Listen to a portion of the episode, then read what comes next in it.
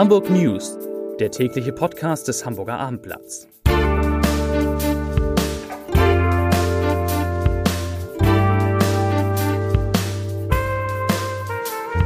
Moin, mein Name ist Lars Heider und heute geht es um die Urteile im Prozess um den Kupferdiebstahl bei Aurobis. Weitere Themen. Der Flughafen gibt die Top 25 Reiseziele bekannt.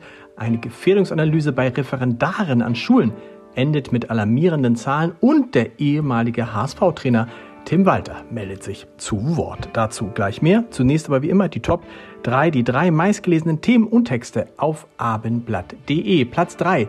Cannabis legalisiert, das kommt auf den Norden zu. Auf Platz 2. Mann stirbt bei Brand in Kleingartenverein. Und Platz 1, da geht es um den Sturm, denn Sturm entwurzelt Baum in Ottmarschen und weitere Schäden. Das waren, das sind die Top 3 auf abendblatt.de. Im Prozess um den millionenschweren Diebstahl beim Kupferkonzern Aurubis hat das Landgericht Hamburg heute fünf der sechs Angeklagten zu mehrjährigen Haftstrafen verurteilt.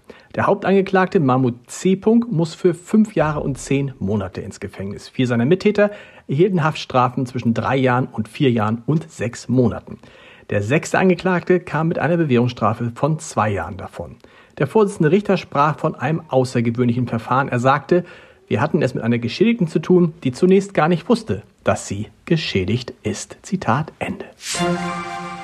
Am 24. Februar jährt sich der Beginn des russischen Angriffskrieges auf die Ukraine bereits zum zweiten Mal. Die Kämpfe dauern an. Ein Ende ist leider vorerst nicht in Sicht. Der Verein Mensch Hamburg nimmt das Datum erneut zum Anlass, um Punkt 12 Uhr, um Punkt 12 Uhr am 24. Februar eine Schweigeminute abzuhalten und damit ein Zeichen für den Frieden zu setzen. Unter dem Motto Hamburg steht still wollen Unternehmen, Vereine, Institutionen und Behörden innehalten und allen Ukrainerinnen und Ukrainern zeigen, dass ihr Leid nicht in Vergessenheit gerät. Genauso kündigt der Verein die wichtige Aktion an. 13,6 Millionen Passagiere haben im vergangenen Jahr den Flughafen Hamburg genutzt. Von ihnen ist ein Großteil in den Urlaub geflogen. Aber wohin? Der Hamburger Airport wollte es genau wissen, hat die Top 25 Urlaubsziele ermitteln lassen, die die Norddeutschen vom Helmut Schmidt Flughafen ansteuerten. Die Nummer 1 ist dabei, wenig überraschend, es ist Mallorca.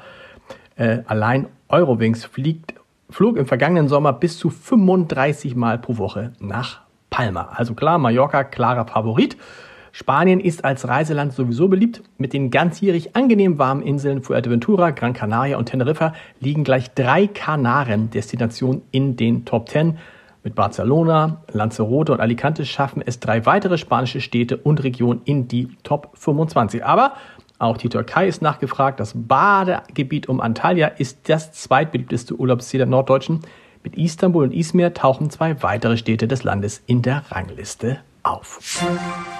Hamburgs Schülerschaft wächst und wächst. Bis 2030 erwartet der Senat 45.000 zusätzliche Schülerinnen und Schüler in Hamburg. Das sind dann ein Viertel mehr als 2019. Ein Viertel mehr. Um sie gut zu unterrichten, sind natürlich viele neue Lehrerinnen und Lehrer nötig. Doch bei deren Ausbildung liegt in Hamburg offenbar einiges im Argen.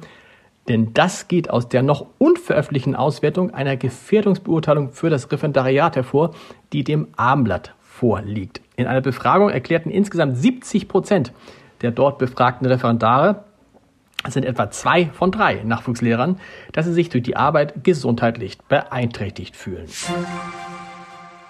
Diese Aktion hätte tödlich enden können. Ein 29 Jahre alter Mann ist mitten im Hamburger Hauptbahnhof auf einen bereits fahrenden Flixtrain gesprungen. Nur eine sofort eingeleitete Notbremsung habe vermutlich verhindert, dass es zu einem schweren Unfall kam, sagte ein Sprecher der Bundespolizei heute. Der Vorfall ereignete sich am, Glas, am Gleis 13 des Hauptbahnhofs. Der Flixtrain war bereits abgefertigt. Der Lokführer wollte gerade in Richtung Köln starten. Da sprang der 29-Jährige auf den anfahrenden Zug und versuchte, die Tür des Wagens zu öffnen. Wahnsinn. Ein Zugbegleiter reagierte blitzschnell, zog die Notbremse und verhinderte so Schlimmeres. In den vergangenen Tagen ist es um Tim Walter ruhig geworden. Vor zwei Wochen hatte der 48-jährige Trainer sein letztes Spiel als HSV-Coach absolviert. Die 3 zu 4 Niederlage gegen Hannover 96 war bereits ein Vorbote seiner drei Tage später folgenden Freistellung. Und nun meldet er sich in der aktuellen Ausgabe der HSV-Zeitschrift HSV Live zu Wort und sagt, es bricht mir das Herz, dass ich mich auf diesem Weg von euch allen verabschieden muss. Und weiter, zweieinhalb Jahre war es mein ganzes Bestreben, mit euch gemeinsam in die erste Liga aufzusteigen. Dafür habe ich jeden Tag alles gegeben. Dass wir es nicht geschafft haben, macht mich sehr traurig und in Anbetracht mancher Geschehnisse, allen voran Vuskovic, Sandhausen, auch wütend, schreibt der Trainer. Apropos Ex-Trainer. Trainer bleibt er, aber Ex-HSV-Trainer. Apropos Fußball, heute Abend kann der FC St. Pauli im Spiel gegen Holstein Kiel den Aufstieg in die Bundesliga fast schon klar machen. Ja, ein bisschen übertrieben, aber es wäre ein Riesenschritt. Und ich glaube auch, irgendwie habe ich das Gefühl, alle HSV-Fans würden sich heute Abend freuen, wenn St. Pauli gewinnen würde, denn dann hat der HSV auch wieder eine ganz gute Chance, an Platz 2 heranzukommen. Zum Podcast-Tipp des Tages bzw. des Wochenendes Bäcker am Morgen mit meinem lieben Kollegen Marcel Becker wächst und wächst und wächst und wächst. Vielleicht gehören Sie auch schon zu den Hörern. Wenn nicht, sondern gibt es eine neue Folge um 6 Uhr. Sonntag bin ich mal wieder zu Gast bei dem lieben Kollegen und wir sprechen über Donald Trump. Das war ein interessantes Gespräch mit einigen steilen Thesen. Hören Sie mal rein unter www.abendblatt.de slash podcast. Und die Hamburg News, die gibt es am Montag wieder um 17 Uhr. Bis dahin, tschüss, schönes Wochenende.